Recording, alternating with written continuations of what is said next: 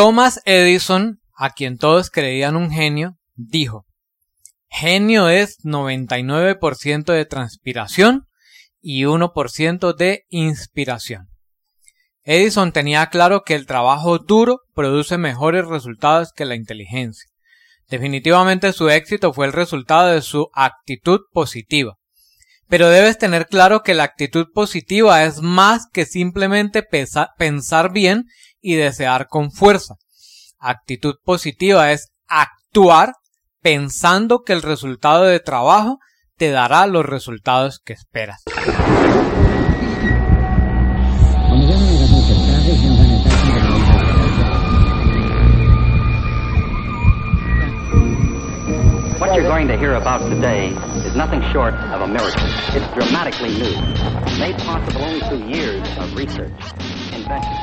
Hola de nuevo, te saluda Andrés Zuleta del John Maswell Team y quiero darte la bienvenida a un nuevo episodio del podcast Líder de 360 grados, un podcast de liderazgo en el que aprenderás las herramientas y técnicas que te ayudarán a ser un mejor líder. Continuamos con nuestra serie sobre la personalidad, personalidad de un líder y hoy quiero hablarte sobre la actitud positiva. Bueno, tengo que reconocer que no siempre he sido optimista sobre mí mismo y sobre lo que puedo llegar a ser. A decir verdad, estoy más lleno de miedos y dudas que de ganas. A veces tengo dudas sobre si realmente llegaré a lograr todo lo que me he propuesto. Pero como soy un hombre extremadamente terco y obstinado, he aprendido a tener una actitud positiva frente a mí mismo y frente a todo lo que hago. ¿Sabes? Generalmente no me permito un no como respuesta. He aprendido que hay más de una forma de hacer las cosas. Siempre intento varios caminos. Nadie nunca dirá de mí que no lo intenté lo suficiente. Nunca sabré si realmente lo lograré, pero siempre me verás trabajando en ello. Déjame compartirte lo que he aprendido sobre la actitud positiva. Primero, tu actitud la decides tú. Las personas promedio esperan a que otros las motiven. Casi nunca se mueven por iniciativa propia y cuando no obtienen lo que quieren culpan a las circunstancias. Pero yo te pregunto, ¿qué viene primero? ¿La actitud o las circunstancias. Es decir, las circunstancias determinan tu actitud o es tu actitud la que determina tus circunstancias. Podríamos decir que es como la pregunta del huevo y la gallina. ¿Qué fue primero? ¿El huevo o la gallina? Aunque algunas personas dicen que no importa mucho qué fue primero, la verdad es que en este caso sí importa, porque tu actitud sí determina realmente tus circunstancias. No puedes tener buenas condiciones si no tienes la actitud necesaria para crear esas condiciones. Lo segundo que he aprendido sobre la actitud positiva es que tu actitud determina tus acciones. Si tienes una mala actitud, todas tus acciones serán mediocres o insuficientes, pues siempre vas a vivir pensando que hagas lo que hagas nada va a cambiar. Pero por el contrario, si tu actitud es positiva, siempre intentarás lo mejor en cada situación, aunque no puedas saber el resultado antes. Lo tercero que he aprendido es que tu gente y la gente que te rodea es un espejo de tu actitud. No hay nada más contagioso que la actitud. Intenta pasar algún tiempo con alguien pesimista. ¿Cómo te sientes al final del día? Las personas subestiman el poder de la influencia y creen que nada puede modificar sus pensamientos. Pero la verdad es que nuestra mente es demasiado maleable y terminará ajustándose a las cosas a las que está expuesta. Por lo tanto, es absurdo pretender que las personas que nos rodean tengan una buena actitud si nosotros no la tenemos.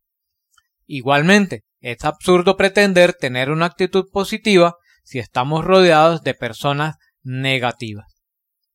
Y lo cuarto es que mantener una buena actitud es más fácil que recuperarla. Piensa en la actitud como una bola de nieve. A medida que va rodando, va aumentando su fuerza, su velocidad y su tamaño. Ya sea una actitud positiva o una actitud negativa, va a crecer con la misma fuerza y rapidez hasta volverse imparable. Así que si logras tener una actitud positiva, te animo a conservarla y protegerla a toda costa. Pero si la actitud positiva no es tu lado más fuerte, te invito a hacer lo siguiente para mejorar tu actitud. Aliméntate con la comida correcta. Si has estado alimentando tu mente con pensamientos e información negativa, es hora de empezar una dieta correcta. Consume solo información positiva y enriquecedora. Como digo yo, menos telenovelas, menos noticias, más libros y más estudios. En verdad, toma la decisión de dedicar sabiamente tu tiempo. Decide en qué empleas tu tiempo, qué cosas ves, qué cosas escuchas. Llénate de información valiosa que realmente te anime y te ayude a crecer. Alcanza una meta cada día. Muchas personas caen en una rutina de negatividad porque sienten que no están progresando.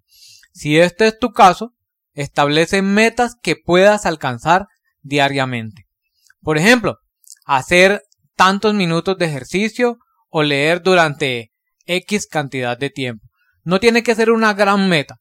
Si te cuesta trabajo cumplir metas o si te cuesta trabajo en este momento comprometerte con llevar a cabo alguna actividad, empieza haciendo metas pequeñas, metas que puedas cumplir cada día, metas que puedas cumplir cada semana. Y en la medida en la que empieces a alcanzar esas metas, vas a ser capaz de ponerte metas un poco más exigentes. Y cuando menos pienses, vas a estar lleno de una actitud positiva, vas a ser imparable como la bola de nieve y vas a poder lograr cualquier cosa que te propongas. Y lo último es, escríbelo en la pared. Todos necesitamos recordatorios que nos ayuden a pensar correctamente. Escribe tus metas y tus sueños para que puedas recordar por qué haces lo que haces y qué tanto debes esforzarte para alcanzarlos. No sé cuáles son los motivos que tú tienes para hacer lo que estás haciendo o cuáles son los motivos para querer hacer el cambio que deseas hacer.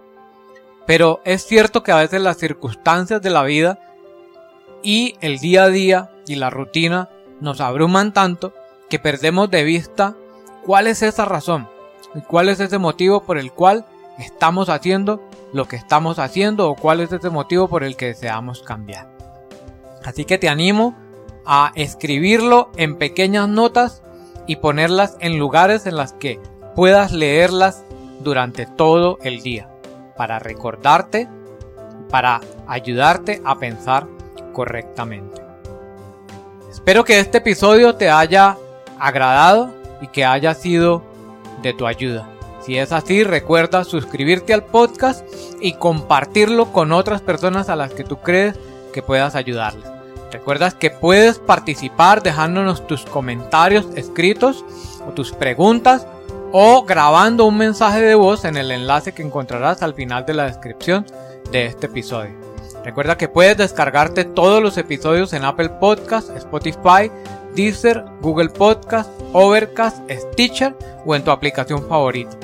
Si quieres conocer más sobre nuestros programas de entrenamiento en liderazgo y descargar material gratuito, puedes ingresar a www.liderde360grados.com. Espero que nos acompañes en nuestro próximo episodio. Hasta pronto.